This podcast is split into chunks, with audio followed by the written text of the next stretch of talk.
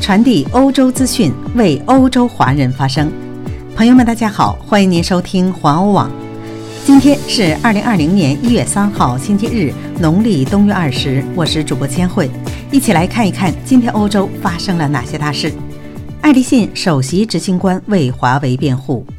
防疫情扩散，新年伊始，欧洲各国纷纷收紧限制措施。英国下星期注射牛津疫苗。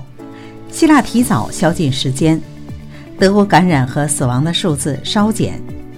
专家称，用批评的眼光看，比利时感染的数字下降。荷兰家庭医生也希望优先注射疫苗。疫情中的意大利男子求婚成功。以上就是今天的要闻，下面请听详细内容。爱立信首席执行官为华为辩护。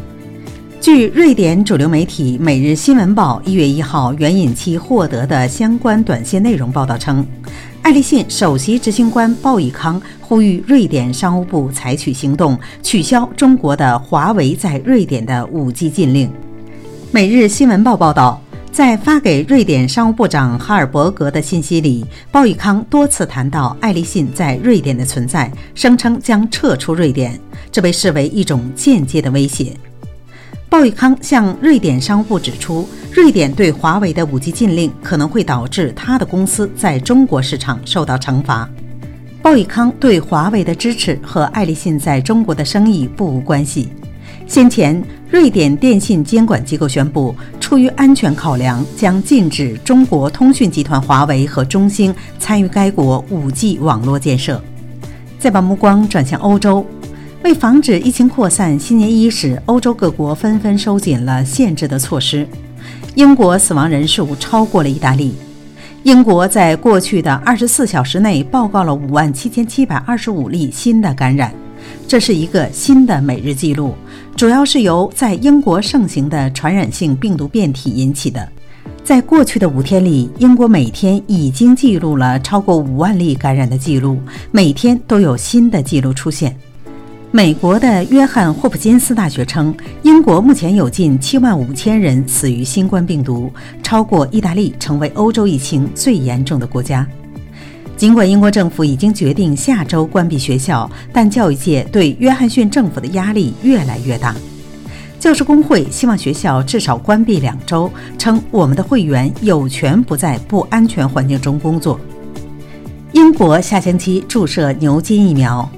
在英国，下星期居民将进一步接种新冠病毒疫苗，使用的是第二种新冠疫苗——牛津疫苗。英国卫生服务部门 NHS 报告说，将开设数以百计的新地点为人们接种疫苗。目前已经有大约七百个疫苗接种站。周一接种牛津疫苗的规模相对较小。卫生服务机构报告称，在本周晚些时候，疫苗将大规模分发给家庭医生运营的数百个疫苗接种站。上月，英国是第一个为公民接种辉瑞疫苗的国家，该疫苗现已获得欧盟的批准。该机构说，随着阿斯利康和牛津大学研发的疫苗的推出，再次拥有世界第一。NHS 将成为世界上第一个提供这种疫苗的医疗服务机构。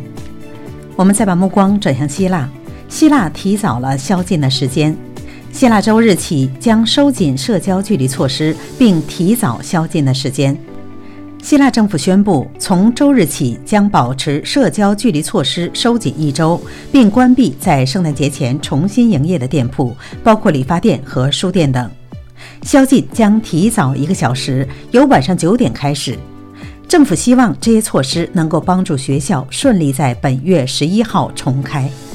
希腊上周开始接种新冠疫苗，希腊累计确诊十三万九千四百四十七例，有四千八百八十一人死亡。德国感染和死亡的数字稍微减少。昨天，德国有一万零三百一十五例感染，还新增了三百一十二例死亡。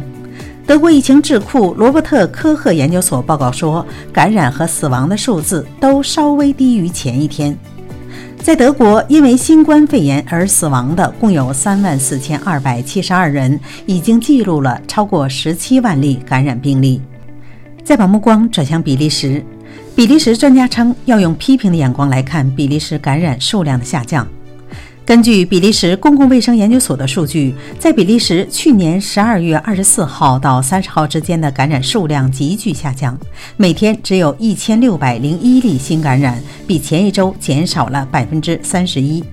不过，检测也减少了百分之三十，一些感染可能尚未被发现。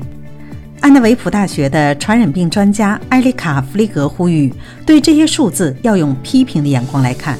他说：“由于假期、周末效应增加了，身体不舒服的人也可能会推迟这样的检测，这种可能性肯定存在。”比利时因为新冠肺炎住院病人数字的下降似乎并没有那么强烈。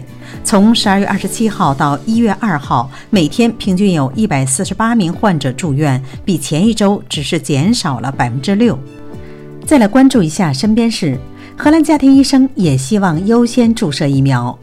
继荷兰医院中的急诊室等医护人员之后，荷兰家庭医生也希望成为第一个与医护人员一起接种疫苗的群体，因为他们认为家庭医生在紧急护理中也发挥着重要作用。